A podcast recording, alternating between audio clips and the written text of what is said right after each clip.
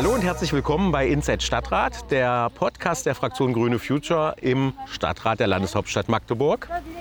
Guten Tag, äh, ich bin Mathilde Mell, ich bin Stadträtin bei unserer Fraktion und heute werden wir euch ein bisschen erzählen, was so die wichtigsten Themen der äh, Stadtratssitzung im August war.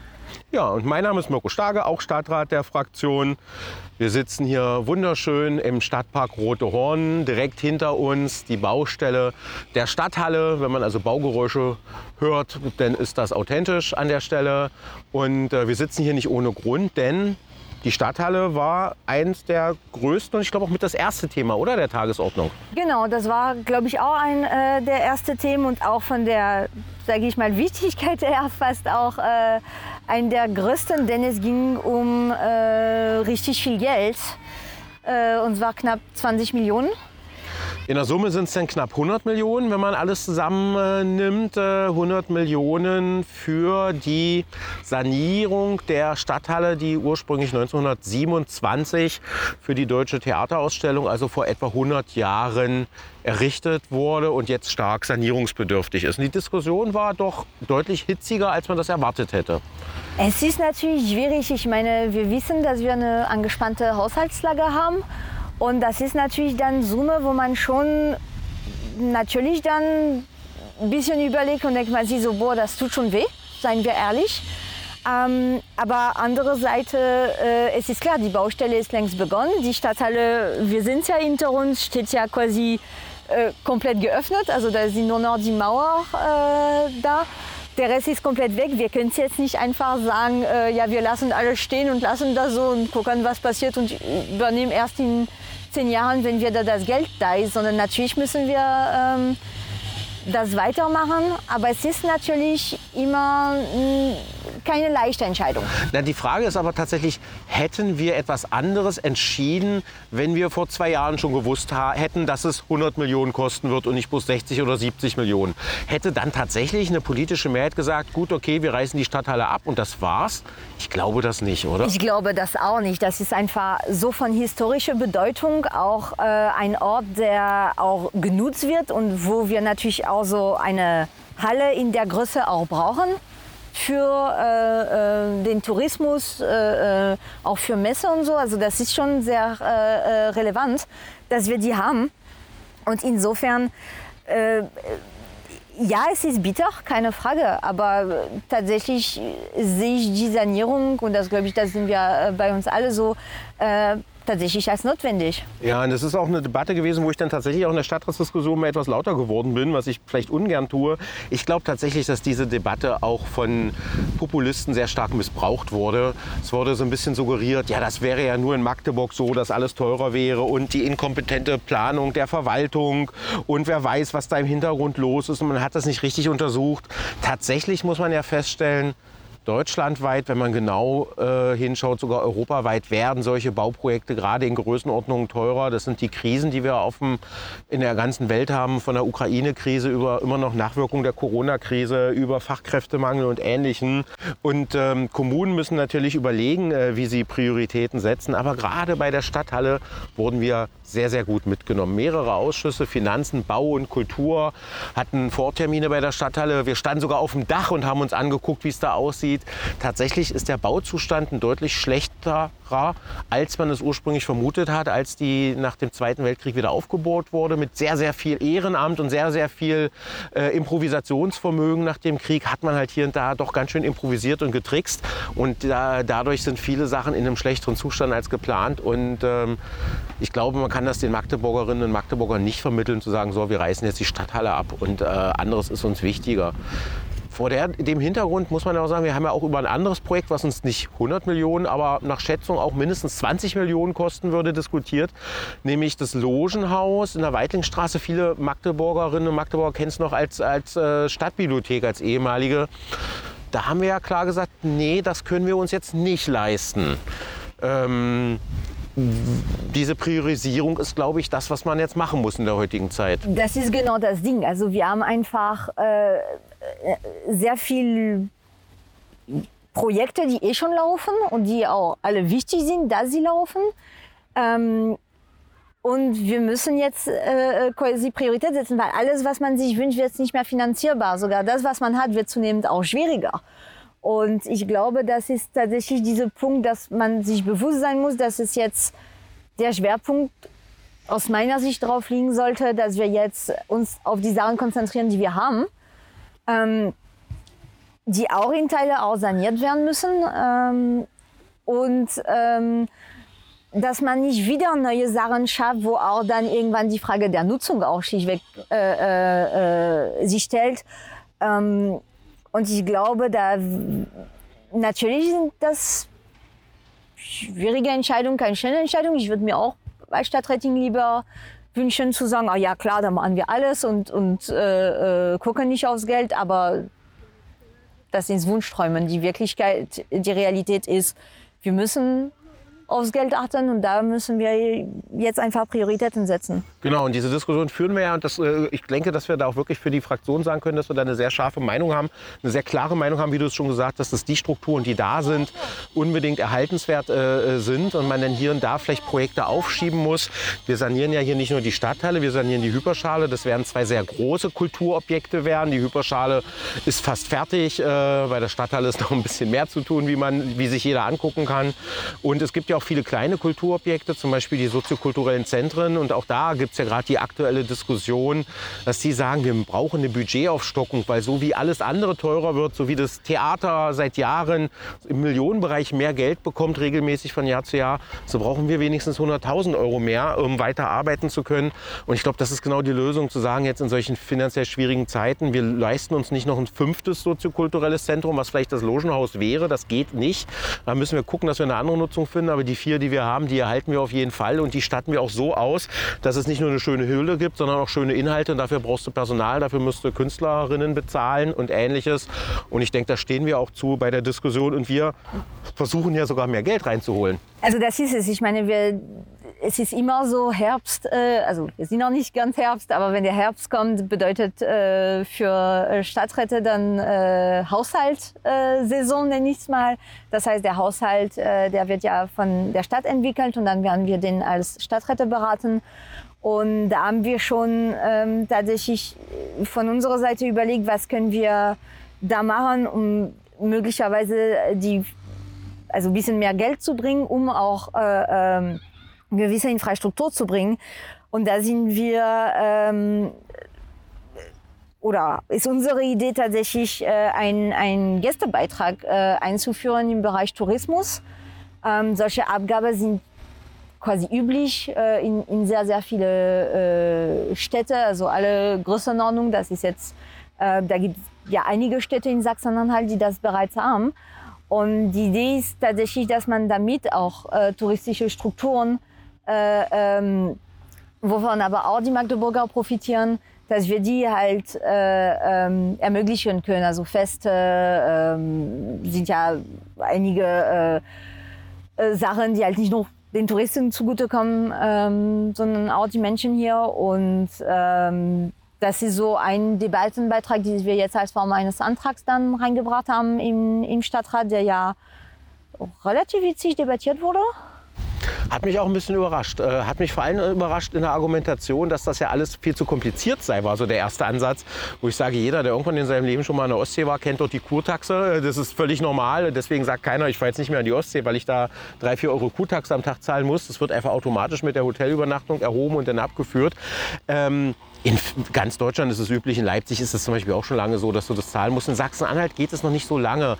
Ich glaube, erst seit 2000, da wurde das Kommunalabgabengesetz verändert, ist das zulässig. Und mittlerweile haben aber viele sogar sehr kleine Städte, Halberstadt hat das zum Beispiel eingeführt, äh, Wittenberg und Halle hat es mittlerweile auch beschlossen, das eingeführt, weil nicht man irgendwie die Touristen schröpfen will, sondern weil man den Touristen ja auch zukünftig noch was anbieten will. Also wir hatten die Diskussion jetzt mit Jugend musiziert. Ich glaube, der größte Nachwuchswettbewerb für Kinder und Jugendliche Jugendliche, den es überhaupt gibt, sollte stattfinden in Magdeburg. Abgesagt, weil wir haben nicht das Geld, das zu finanzieren, ging um 200.000, 300.000 Euro. Der zieht natürlich richtig Leute. Da, wo das stattfindet, sind die Hotels voll über über anderthalb, zwei Wochen, weil die Teilnehmerinnen kommen, die bringen natürlich ihre Familien mit, die sich auch einquartieren und ähnliches. Äh, so ein Gästebeitrag, wir laufen in der Stadt jetzt auf knapp eine Million Übernachtungen zu, 900.000 und ein bisschen äh, hatten wir im letzten Jahr. Wenn wir jetzt die geschäftlichen Übernachtungen abziehen, sagen wir mal, sind es vielleicht so 600.000 äh, private Übernachtungen. Wenn man das mit 3 Euro rechnet, mal 3 äh, sind wir bei 1,8 Millionen Euro. Damit könnte man schon einiges finanzieren. Damit könnte man dafür sorgen, dass es Highlights in dieser Stadt gibt, auch zum Beispiel in der Stadthalle, die gerade saniert wird, die dafür sorgen, dass noch mehr Touristen in die Stadt kommen und äh, auch hier Geld ausgeben und die Veranstaltung besuchen. Aber witzigerweise waren vor allem gerade diejenigen, die sich bei der Stadthalle noch darüber aufgeregt haben, dass ja alles so viel kostenmäßig teurer wird und das so schlimm ist, plötzlich dagegen so einen Gästebeitrag zu erheben, weil das wäre ja ein bürokratischer Aufwand und das wäre auch unfair den Touristen gegenüber. Man hat das Gefühl, der Wahlkampf hat begonnen, oder? So ein bisschen und vor allem, ich verstehe einfach diese Argumente nicht. Also wer bitte erkundigt sich vorher bei einer Reise, ob es einen Gästebeitrag oder Kurtax gibt äh, und sich dann denkt so, oh nee, dann doch nicht. Also ich meine, im Grunde genommen, man sucht sich einen Ort, wo man denkt so, oh ja, da will ich hin und dann fährt man hin und da wird äh, einem, also gerade so drei Euro, mhm. absolut nicht abschreckend zu sagen, oh nee, doch nicht, äh, gerade bei der Hotelübernachtung und sich dann denken, oh nee, dann, dann bloß nicht, dann fahre ich woanders. Äh, macht, macht wären, niemand. Macht fast niemand. Die einzige Ausnahme wären so Kinder und Jugendliche, Jugendgruppen mit Klassenfahrten oder auch Familien mit vielen Kindern. Aber für die hatten wir ja die Lösung auf dem, auf dem äh, Tablett serviert, nämlich Kids und Jugendliche bis 21 frei, sodass wir da auch keine zusätzliche Belastung äh, geschaffen hätten, weil das wäre klassenfahrtentechnisch also safe. Wir haben letztendlich das Ganze ein bisschen gerettet als Thema in die Haushaltsberatung, weil selbst die Oberbürgermeisterin dann signalisiert hat, ja, wir denken da auch schon drüber nach, weil wir müssen irgendwie unseren Haushalt auf die Reihe kriegen und wir wissen noch nicht wie. Das hat dann, glaube ich, doch einige dazu gebracht, darüber nachzudenken, dass es vielleicht doof ist, das einfach so komplett abzulehnen. Ich glaube aber, es werden noch spannende Haushaltsberatungen, weil einerseits im Wahlkampf will man jetzt dem Wähler irgendwelche Geschenke machen und will irgendwelche tollen Sachen irgendwie finanzieren, für die wir kein Geld haben. Und andererseits sieht es an vielen Stellen äh, äh sehr, sehr knirsch aus. Und, ähm das ist das, was mich wundert, dass irgendwie, äh, wie du gesagt hast, über die Stadthalle dann äh, ähm gemeckert wird und dann wirklich so fast dagegen protestiert. Ich vermisse aber die Lösungen. Ja. Dass man dann sagt, okay, dann woher wollt ihr das, äh, äh, das Geld dafür nehmen? Und das ist irgendwie so, wenn es darum geht, äh, selber was zu machen, dann sind alle da. Wenn es aber darum geht, quasi konstruktive Lösungen und auch die Verwaltung zu unterstützen, da ist niemand mehr da. Und das ist so ein bisschen das Gefühl, was halt nach dieser Stadtratssitzung auch bei mir geblieben ist. Ich kann das ein bisschen bestätigen. Ich habe ja schon ein bisschen länger Stadtratserfahrung, wenn ich so 10, 15 Jahre zurückgehe. Das ist ein ganz subjektives Gefühl. Aber ja, die Diskussionen sind populistischer geworden und weniger konstruktiv. Ich vermisse tatsächlich dieses, wir suchen alle, versuchen alle gemeinsam eine Lösung zu finden. Schon hin und wieder. Man merkt das halt in der politischen Landschaft, in der Art des Diskurses, den man miteinander führt, es sich schon eine Veränderung ergeben hat. Sicherlich auch durch die politischen Akteure ich wollte es fast gendern, das Wort, aber bei den Personen kann man das männliche Wort nehmen, weil da sind keine Frauen dabei, wenn man den Stadtrat guckt, die so neu erschienen sind, auch auf dem, äh, auf dem Spielfeld der Kommunalpolitik. Und man merkt, dass es dadurch eben diese Verschärfung gibt, was äh, traurig ist. Und äh, im Rahmen der Haushaltsdiskussion werden wir aber über viele Dinge reden. Aber weil wir gerade tatsächlich das Thema äh, äh, populistische Debatte, ein der wirklich fast Tiefpunkte, müsste man fast sagen, äh, war äh, die Diskussion zu unserem Antrag ähm, äh, Initiative Lebenswerte Städte ähm, beitreten, äh, weil ich wirklich das Gefühl hatte, dass sie den Antrag noch nicht mal gelesen hatten. Ja, äh, das kann man sagen. es ist tatsächlich, also wir kommen jetzt zum Glück mal ein bisschen weg vom Geld, bevor wir jetzt, jetzt vielleicht zwei Stunden nur über Geld äh, diskutieren. Wir kommen jetzt mal zu, wieder zu Inhalten, so richtig klassisch. Das Spannende ist, die Leute haben wahrscheinlich nur die Überschriften in der Volksstimme gelesen. Ne? Die Volksstimme hat jetzt auch danach gesagt, bald flächendeckend Tempo 30 in Magdeburg. Diese, Fragezeichen. Fragezeichen, ja, das ist dieser Clickbait-Journalismus und der zieht natürlich mittlerweile über in der Gesellschaft ein. Man liest eine Überschrift und denkt nicht drüber nach und denkt, so ist es jetzt. Tatsächlich geht es bei der Initiative Lebenswerte Innenstädte Lebensstädte oder lebenswerte Städte überhaupt nicht darum, dass flächendeckend Tempo 30 eingeführt wird, sondern es geht darum, dass die SDVO geändert wird, dass man selber als Stadt entscheiden kann, wir ordnen hier 30 an. Zum Beispiel vor einer Schule, vor einem Kindergarten, in einem Wohngebiet, wo Menschen wohnen.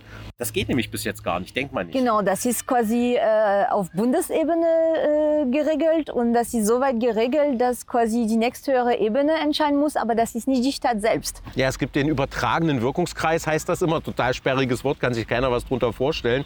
Es entscheiden also äh, Ebenen, wo jetzt kein politisches Gremium sagt, macht, macht nicht, sondern die legen einfach die Straßenverkehrsordnung aus. Das passiert in verschiedenen Städten unterschiedlich. In manchen Städten hast du, das ist wie mit jedem Gesetz, man kann es ein bisschen auch so und so auslegen. Hast du eine sehr lockere Auslegung wie in Magdeburg, das sagt die Polizei selbst, hat immer eine sehr konservative Auslegung dieses, dieses Spielraums in der Straßenverkehrsordnung. Aber wir können es nicht entscheiden. Wir können nicht als Stadt sagen, ey, stellt da jetzt mal ein 30-Schild auf, äh, obwohl sich einige das äh, wünschen würden. Wir hatten das ja auch in der Schulwegdiskussion. Und selbst die Oberbürgermeisterin und selbst der Ordnungsbeigeordnete, der ein CDU-Parteibuch hat, saßen in der Sitzung und haben gesagt, bitte beschließt das, wir brauchen das, es macht uns das Leben einfacher. Und die Kollegen der CDU-Fraktion, von denen mittlerweile, glaube ich, 200 Städte waren es, glaube ich, in ganz Deutschland beigetreten. Also 900 insgesamt, aber 200 davon haben Oberbürgermeister mhm. mit CDU-Parteibuch, die auch gesagt haben, lasst uns das vereinfachen. Die haben weiterhin den Eindruck gemacht, es geht um flächendeckendes Tempo 30 in der ganzen Stadt. Meinst du, die wissen es wirklich nicht? Oder meinst du, naja, da sind wir auch schon im Wahlkampf und man versucht so ein bisschen Nebelbomben zu werfen? Ich weiß es nicht tatsächlich. Ich, ich fürchte, es ist eine Mischung aus beidem. Mhm. Ähm, aber eigentlich, wenn man wirklich sachlich sein würde und das Ding richtig gelesen würde und auch auf sein Beingeordnete gehört hätte, der meinte, es geht nur darum, diese Gesetzparagraph zu ändern. Um mehr nicht. Mhm. Dieser Antrag bewirkt absolut nichts mehr. Mhm. Äh, und das von, bestätigt worden. Mhm. Und dann aber weiterhin erzählt wird, ja, ja, aber das geht ja darum, flächendeckend 30 einzuführen. Ja. Also man bräuchte, das kann man noch mal ganz klar sagen, um es auch jedem zu erklären, man bräuchte trotzdem für jedes Tempo 30 Schild sozusagen, was irgendwo aufgestellt wird, einen Stadtratsbeschluss. Der Stadtrat genau. müsste beschließen, diese und jene Straße, da wollen wir jetzt Tempo 30 machen. Nun sind wir hier der Podcast der Fraktion Grüne Future, von daher ist es kein Geheimnis, dass wir uns zum Beispiel in der Innenstadt das sehr, sehr gut vorstellen könnten. Ich bin der Meinung, zwischen Hasselbachplatz und Uniplatz, der Bereich, der sollte unbedingt Tempo 30 sein, weil da wollen wir eh keinen Durchgangsverkehr, da wollen wir Quell- und Zielverkehr haben. Warum muss man damit 50 durchbrettern können? Das ist aber eine andere Diskussion an der Stelle. Aber ähm, ähm, trotzdem ist es schon wichtig zu sagen, wir brauchen so ein bisschen Gestaltungsfreiheit, weil es ist tatsächlich so, wenn man oft auf den bösen Stadtrat geschimpft hat, warum ist an dieser Schule und an dieser Kita, Kita kein 30-Schild? Wir konnten es bisher nicht beschließen. Tatsächlich haben wir für den Antrag eine knappe Mehrheit bekommen. Zu unserer eigenen Freude. wir hätten es zeitweise nicht gedacht. Äh, von daher hoffen wir durch den Beitritt äh, zu dieser Initiative, dass diese SDVO-Novelle äh, kommt und dass wir äh, zumindest eine der Kommunen sein werden, die als erster, wie auch immer als Modellkommune, das auch umsetzen können. Und sind da guter Dinge, dass es da ein bisschen weitergeht, denn viele Menschen in den Stadtteilen wollen das nicht für ihre Hauptzufahrtsstraßen oder für ihre Hauptverkehrsstraßen, aber zum Beispiel für die kleinen Straßen, die durch das Wohnquartier gehen. Und da macht es auch absolut Sinn. Ähm, gucken wir mal ein bisschen weiter bei den, auf der Themenliste, äh, wo wir waren. Jetzt haben wir über Geld geredet, wir haben über äh, Verkehr geredet, äh, wir haben noch nicht über Bäume geredet, oder? Nee, und äh, das weiß, beim unserem letzten Podcast stellten wir, glaube ich, fest, dass wir bei jedem Thema immer wieder zu Bäumen kamen. Ja. So klischee-mäßig bei unserer Fraktion. Es wird Zeit, dass wir jetzt bei dem Thema landen. Kein Stadtrat ohne Bäume. Ja.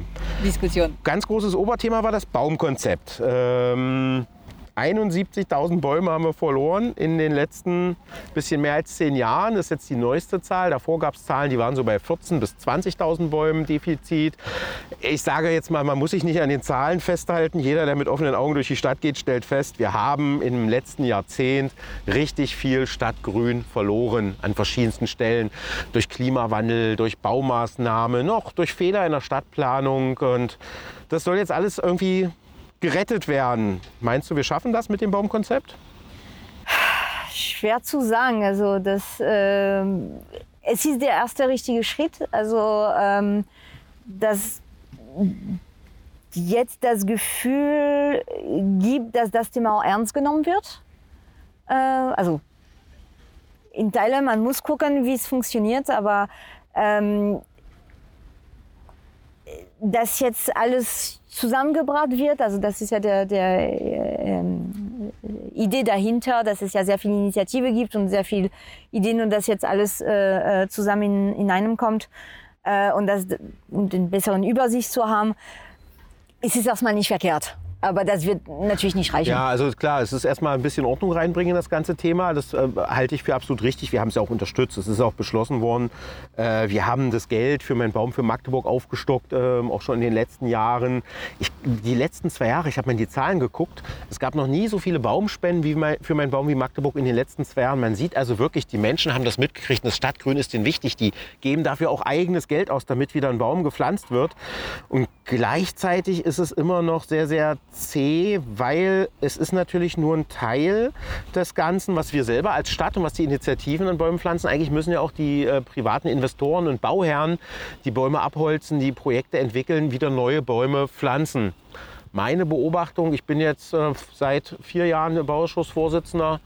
Ich kann sagen, von den Bäumen werden maximal 10 Prozent tatsächlich gepflanzt, von 100 Bäumen, die festgesetzt werden. Es gibt sogar Zahlen, da war Holger Platz noch im Dienst, da hat er zähneknirschend eine Statistik vorgelegt auf eine Anfrage aus unserer Fraktion, die das genauso bestätigt hat. 10, wenn 100 Bäume festgesetzt werden, werden 10 davon gepflanzt. So kommen wir natürlich auf einen keinen grünen Zweig, weil mit all den vielen Bauminitiativen, mit all den vielen Baumpflanzungen, die es in den letzten Jahren gab, haben wir nach wie vor ein Defizit. Es werden nach wie vor mehr Bäume abgeholzt. Einige auch aus gutem Grund, weil sie abgängig sind, äh, weil sie durch den Klimawandel so stark geschädigt sind, dass sie nicht mehr, nicht mehr stehen bleiben können. Es werden aber immer noch mehr Bäume abgeholzt als gepflanzt. Und ähm, darum haben wir auch äh, bei einem anderen Thema eine ganz scharfe Position gehabt als Fraktion, wo ich dachte, das, das, da kriegen wir nie eine Mehrheit für.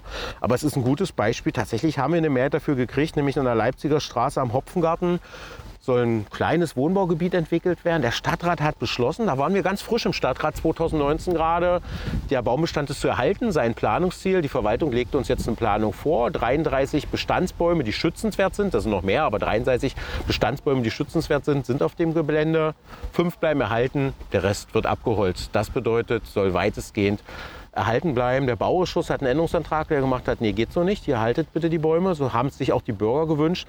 Und nach harter Diskussion hat tatsächlich eine Stadtratsmehrheit diesen Änderungsantrag zugestimmt, was jetzt bedeutet, dort kann so wie geplant erstmal nicht gebaut werden. Ist das Umdenken tatsächlich auch äh, doch bei einer Stadtratsmehrheit angekommen, dass Bäume irgendwie doch gar nicht so doof sind äh, fürs Klima, fürs Stadtbild, für die Menschen? Ja, ich glaube schon. Also dass das zumindest so diese, diese, diese Denke, dass ähm, man die nicht so einfach mehr ersetzen kann. Mhm. Also wenn, wenn äh, äh ein Altersbaum gefällt wird, dann, wenn man kleine pflanzt, dann dauert es ja Jahre, bis die gleiche Wirkung damit erzielt wird. Und ich glaube, das äh, äh, ist jetzt ein bisschen angekommen, dass man nicht einfach äh, alles abholzen kann, sondern dass man auch schon ein bisschen gucken muss. Ich glaube schon, dass jetzt das Bewusstsein dafür da ist, dass es jetzt nicht etwas, äh, keine Ahnung, Mülleimer ist kaputt, dann ersetze ich die, sondern so funktioniert das nicht. Das funktioniert mhm anders und zu große Eingriffe schaden auch die gesamte Stadt am Ende. Und ich ja. glaube, dass dieses Bewusstsein ist jetzt ist jetzt angekommen. Aber nimmt noch nicht bei der Verwaltung. Das sage ich tatsächlich bewusst so scharf. Äh, das habe ich auch in der Diskussion versucht klarzumachen.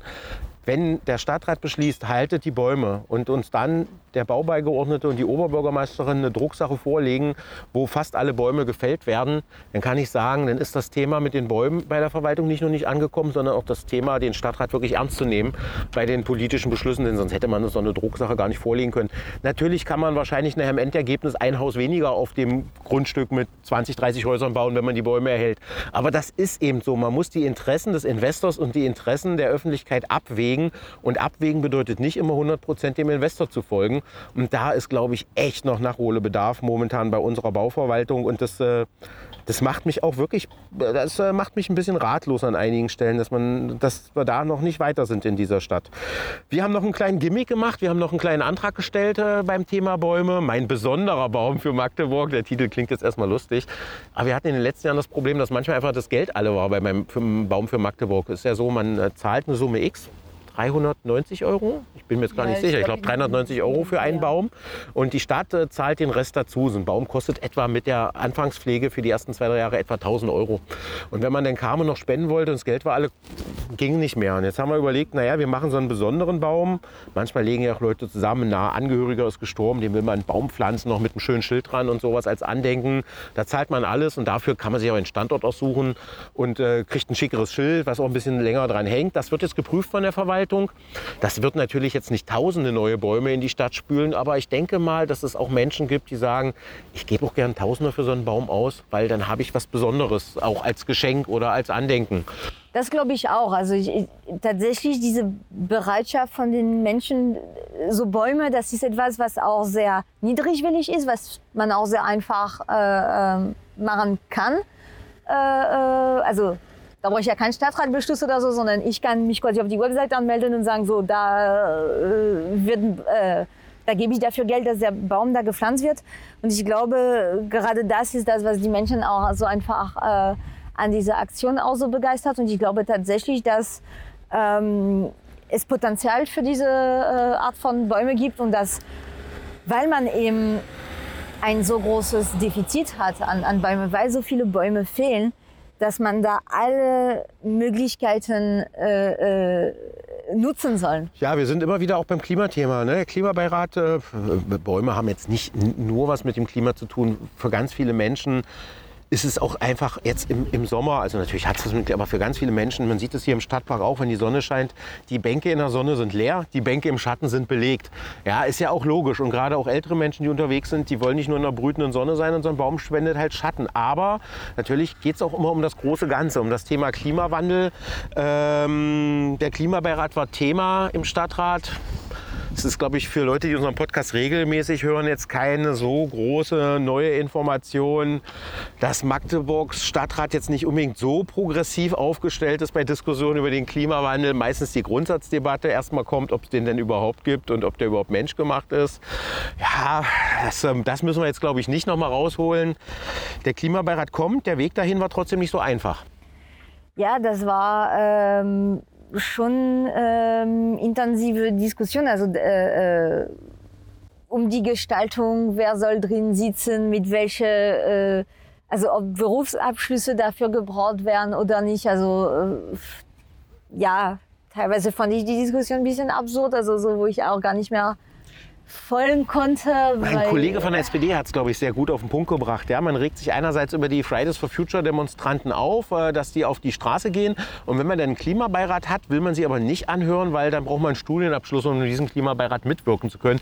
Ist natürlich absurd. Vielleicht hat manchmal ein junger Mensch, der noch 70 Jahre Leben vor sich hat, doch eine gefestigtere Position zu Klimathemen als ein Mensch, der noch 20 Jahre vor sich hat. Das klingt jetzt vielleicht ein bisschen hart, ähm, aber äh, trotzdem war es auch wieder eine, eine schwierige Diskussion, zumal es ja ein Beirat ist. Wir haben Beiräte, die uns beraten bei den Themen. Ich persönlich bin da ein bisschen zwiegespalten, weil ich schon so ein bisschen auch Erfahrung gemacht habe, wie ernst diese Anregungen der Beiräte manchmal genommen werden. Aber deswegen sollte man ja trotzdem sowas nicht verteufeln. Ähm, aber ich sehe hier tatsächlich eine ganz gute Gelegenheit, dass Menschen, die aktiv sind äh, in dem Bereich, auch tatsächlich Teil der politischen Diskussion werden können. Wir vielleicht dadurch auch manchmal ein bisschen eine qualifiziertere Diskussion zu Klimathemen führen, als wenn einfach nur die Kollegen der AfD äh, ihre mehr vom Es gibt gar keinen Klimawandel zum Besten geben. Ja, ich glaube, das muss auch ein Ort sein, wo auch Sachen äh, äh, weiterentwickelt werden können, ähm, äh, die wir einfach als, als Stadträte oder als Fraktion auch dafür gar keine Zeit haben. Dass nicht, dass das Thema uns nicht wichtig ist, hier in dem Fall ganz Gegenteil, aber tatsächlich äh, ähm, ist, glaube ich, so ein Beirat, der so spezifisch auf ein Thema guckt, auch wenn ja tatsächlich Klima äh, und Klimakrise hier wirklich äh, eine riesen Bandbreite hat. Aber genau sich dafür die Zeit zu nehmen und da Sachen spezifisch herauszuarbeiten, glaube ich, kann eine gute Sache sein. Es muss sich aber in der Praxis zeigen, wie gut das berücksichtigt wird, wie gut das ernst genommen wird. Ähm, wird sich, glaube ich, erst zeigen, wenn die erste Sitzung dann gelaufen sind. Ja, Ja, und ich hoffe, dass dann aber auch äh, wir vielleicht, weil man muss ja zugeben, unser Ausschuss für Umwelt und Energie, wo, wo äh, unsere Fraktionsvorsitzende Katrin Natro ja auch stellvertretender Vorsitzender ist, ist halt nicht nur von Klima-Fachleuten besetzt. Da sind auch einige drin, die wurden, glaube ich, geschickt, äh, um so ein bisschen gegen das Thema gegenzupowern. Und man kann einfach nur hoffen, der Umweltausschuss hat zum Beispiel gegen den Klimabeirat in dieser Form gestimmt, was total absurd ist, aber eben auch nur, weil an dem Tag ganz viele komische Stellvertreter da waren.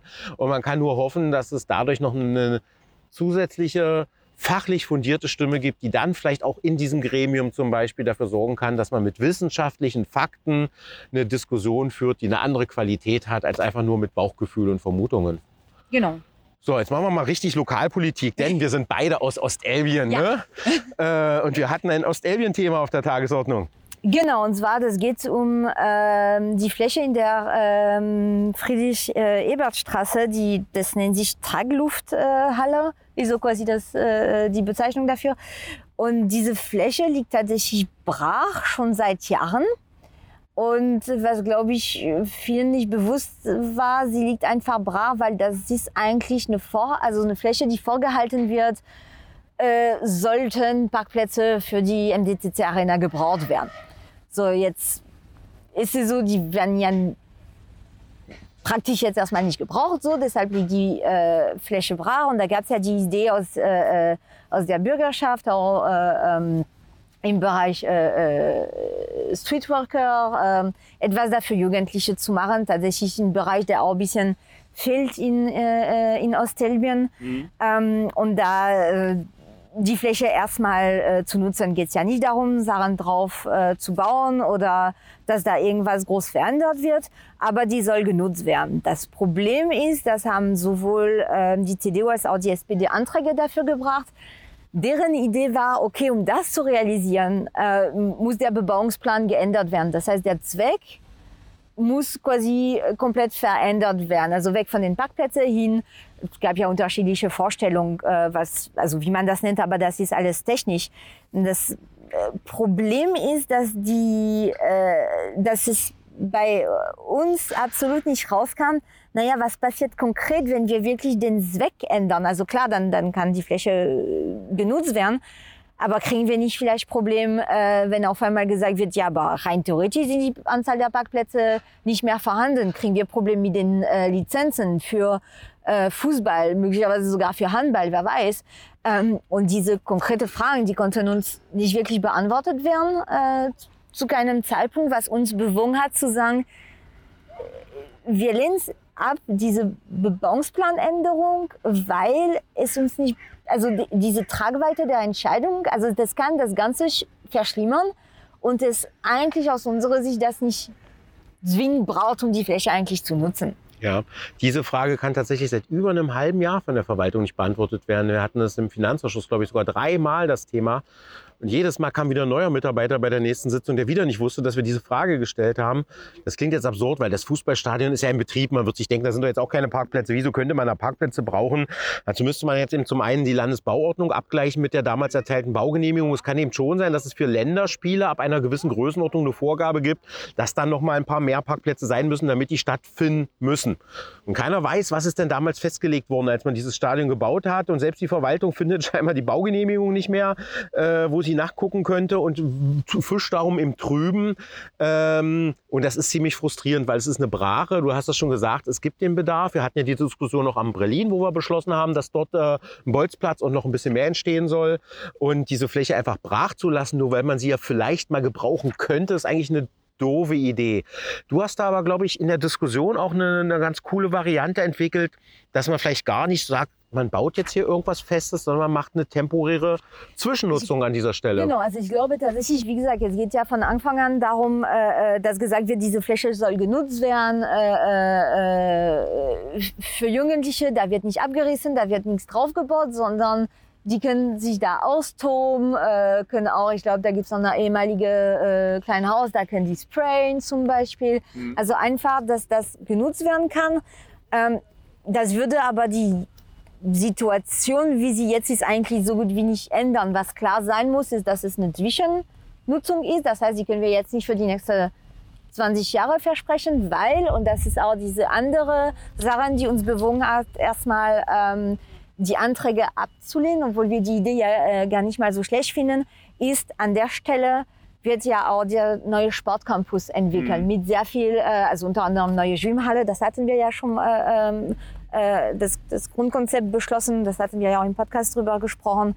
Ähm, da sind einfach sehr viele Sachen im Fluss an der Stelle wo es nicht klar ist, was passiert, wenn wir den Bebauungsplan ändern. Sowas geht auch nicht so einfach. Also das äh, ist auch ein bisschen mit Verwaltung äh, verbunden. Und dann in drei, vier Jahren stellen wir fest, ach nee, wir brauchen dort die Fläche mhm. für, keine Ahnung, eine Sporthalle, für was auch immer, so was sich in diese Planung ergibt, was gerade im Fluss ist. Und wir fanden es ein bisschen voreilig, da einfach Entscheidungen zu treffen. Also das ist tatsächlich...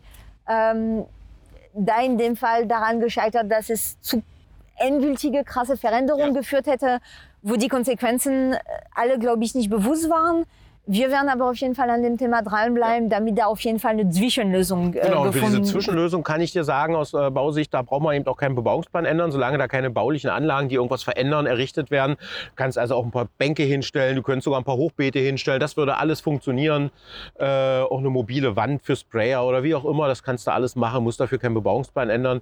Ist eine coole Idee, sollten wir vielleicht auch wirklich mit den, mit den Menschen im Stadtteil nochmal diskutieren äh, und dann gucken, wie wir da weiter vorgehen.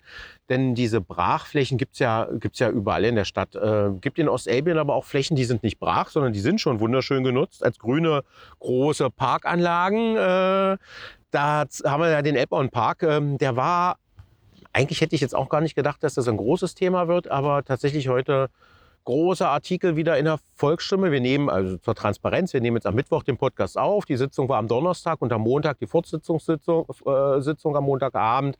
Jetzt haben wir zwei Tage später. Die Nachberichterstattung in der Volksstimme hat schon begonnen. Hunde dürfen auch weiterhin nicht in den Elbauernpark, steht heute sinngemäß in der, in der Zeitung. Diskriminieren wir die Hundebesitzer in dieser Stadt? Nein, auf gar keinen Fall, äh, weil also wir haben ziemlich lange drüber debattiert und da bin ich tatsächlich froh, dass am Ende äh, äh, der Antrag abgelehnt wurde, ähm, weil tatsächlich wir diskriminieren auf gar keinen Fall. Ich würde sogar sagen das Gegenteil. Also ich kenne wenige Zoo in ganz Deutschland, wo Hunde erlaubt sind. Mhm. Weil es eigentlich sind da Tiere, also eigentlich ist es keine Selbstverständlichkeit. In Magdeburg wird es aber erlaubt. In alle anderen Parks sind die Hunde erlaubt. Es gibt Hundewiesen. Äh, gut, ob mhm. es genug oder nicht genug gibt und ob die gut ausgestattet ist, ist auch mal wieder Debatte. Aber es gibt sie. Ähm, und es gibt aber einen Ort, wo man sagt, okay, wer möglicherweise Angst vor Hunde hat oder sich einfach unwohl fühlt oder einfach sicher sein will, äh, äh, dass da keine Hinterlassenschaft gibt und einfach mal äh, sich auf die Wiese rollen will. Dafür gibt es einen einzigen Ort in Magdeburg, wo man das sicher machen kann und das ist der Elbbaumpark. Und diesen Ort sollte man auf jeden Fall lassen, so wie es Orte gibt, wo Hunde können, sollte es auch äh, Orte geben, wo Hunde nicht können, äh, nicht rein dürfen sozusagen. Und das ist, glaube ich, äh, an, an der Stelle dann angebracht zu sagen, der Altbauernpark war es immer so und dass es halt gut funktioniert und dass es auch so ja. belassen werden sollte. Ja, wir sind ja hier im Stadtpark, äh, haben wir ja gesagt am Anfang, das ist der beste, das beste Beispiel. Hier kann man problemlos mit seinem Hund hergehen, riesige Parkanlage, alles schick, auch noch Eintritt frei. Das kommt noch dazu und Spielplätze gibt es trotzdem. Ähm, aber ähm, in der öffentlichen Diskussion, die wurde schon ein paar Tage vorher auch äh, geführt auf Facebook und Co., hat sich gezeigt, dass selbst viele Hundebesitzer sagen, nee, das ist für sie völlig okay, dass sie in den Helbauernpark nicht mit dem Hund dürfen. Auch in der Diskussion war das ja so, dann lässt man halt den Hund doch mal zu Hause. Ähm, du hast es schon angesprochen, einerseits Menschen, die vielleicht auch Angst vor Hunden haben, andererseits der Elbauernpark auch immer so eine Heimstätte von Veranstaltungen. Da ist auch relativ viel Trubel los. Meistens ist da immer irgendwo irgendein Programm. Das mag jetzt auch nicht so jeder Hund. Und natürlich tatsächlich tatsächlich gerade kleine Kinder, die frei rumlaufen, neigen dazu, zu einem großen Wauwau erstmal hinzurennen, begeistert. Aber wenn die Eltern dann nicht schnell genug hinterher sind, ist es vielleicht auch doof. Ich denke, es ist die richtige Entscheidung, dass wir sagen, im Elbauernpark nach wie vor keine Hunde und trotzdem aber gleichzeitig dafür sorgen, dass in unseren anderen Parkanlagen und auch in den Hundeauslaufwiesen alles gemacht wird, damit Hunde und Hundehalterinnen und Hundehalter sich da auch wohlfühlen. Das ist, denke ich mal, ein optimaler Kompromiss. Wir sind schon so ein bisschen bei den Kuriositäten der Diskussion angekommen. Wir haben noch eine. Ja, wir hatten eine sehr, sehr, sehr lange Debatte um die Kirschblüte. Wir hatten sogar zwei Debatten, ne? Zwei, das stimmt, das stimmt. zwei Debatten. Ja, manchmal in der Fülle drängt man das äh, weg, aber tatsächlich ähm, das Thema, ich meine, keine Frage, es ist wunderschön, äh, wenn es blüht, äh, zieht auch viele Leute an, wird viel Bilder gemacht, äh, also sieht total schön aus, aber äh, es entbrannte sich eine Debatte, was machen wir drumherum. Also Protestparkplätze, Fahrradbügel, Bänke, Dixie-Klos. Dixie-Klos. Äh, ich weiß nicht, was alles noch in, in Rede stand. Das ist eine ewig lange Liste. Um nochmal zu erinnern, wir reden über so 10 bis 15 Tage im Jahr, wo es blüht. Äh, wenn man Pech hat, sind sogar nur drei, weil dann kommt ein Sturm und dann ist alles weg. Ähm, das ist ein Riesenaufwand, äh, das alles zu machen. Und trotzdem war eine Debatte, die ein bisschen den Stadtrat äh, äh, überwog. Wir haben uns da zurückgehalten, wir haben auch alles abgelehnt, weil wir es einfach sehen, das läuft jetzt schon so und wir müssen nicht die Verwaltung damit noch mit irgendwas noch äh, äh, belasten. Die haben ja schon genug zu tun. Lasst die Bäume einfach blühen und den Leuten ihren Spaß dran und stellt das Ganze nicht noch voll mit Autos, Dixie-Klos und Bänken. Das war so ein bisschen das, was man zusammenfassend sagen kann zu unserer Position. Erst gab es eine umfangreiche Diskussion am Donnerstag zu einem Antrag, da waren x Änderungsanträge dazu. Und dann gab es nochmal einen neuen zusätzlichen Antrag für ein Kirschblütenfest, was auch noch dort ausgerichtet werden sollte. Ich glaube, da haben wir uns in der Diskussion, wir nicht als Fraktion, wir haben uns da entspannt rausgehalten, aber ich glaube, da hat sich der Stadtrat manchmal verzettelt. Und ich glaube, wir sollten auch ein bisschen gucken, damit die Menschen uns draußen ernst nehmen, dass wir uns um die wirklich wichtigen Themen wirklich mit voller Aufmerksamkeit kümmern und nicht anderthalb Stunden darüber diskutieren, ob wir ob, es, ob wir Dixie-Klos neben die Kirschblüten äh, stellen. Es sieht auch auf den Instagram-Fotos doof aus, glaube ich, wenn denn da nachher noch mobile Klos stellen Total. und überall Autos parken. Es könnte sein, dass wir damit einfach die Attraktion ähm, kaputt machen. Mal schauen, ob die nächste Stadtratssitzung im September da vielleicht auch wieder ein kleines bisschen sachlicher wird. Es waren halt alle ausgeruht, ne? kamen alle aus dem Urlaub. Ja. Äh, man hat das so ein bisschen gemerkt. Äh, Jetzt äh, geht es wieder weiter mit dem Arbeitsalltag. Die Ausschüsse tagen wieder, diskutieren wieder intensiv über die Themen. Das letzte Jahr der aktuellen Legislatur hat äh, begonnen. Wir werden noch mal alles dran setzen, die für uns wichtigen Themen zu spielen. Wenn ihr Themen habt, die euch wichtig sind, äh, die, wo ihr sagt, Mensch, warum setzt sich Grüne Future dafür nicht ein, dann schreibt uns auch gerne eine Nachricht auf unseren Social-Media-Kanälen. Gibt auch ein schickes Formular bei uns auf der Website, je nachdem, welchen Kommunikationsweg ihr bevorzugt. Und schaltet natürlich in einem Monat wieder Spotify und Co. an, wenn die neue Folge Stadtrat. von Inside Stadtrat kommt. Danke und tschüss. Tschüss.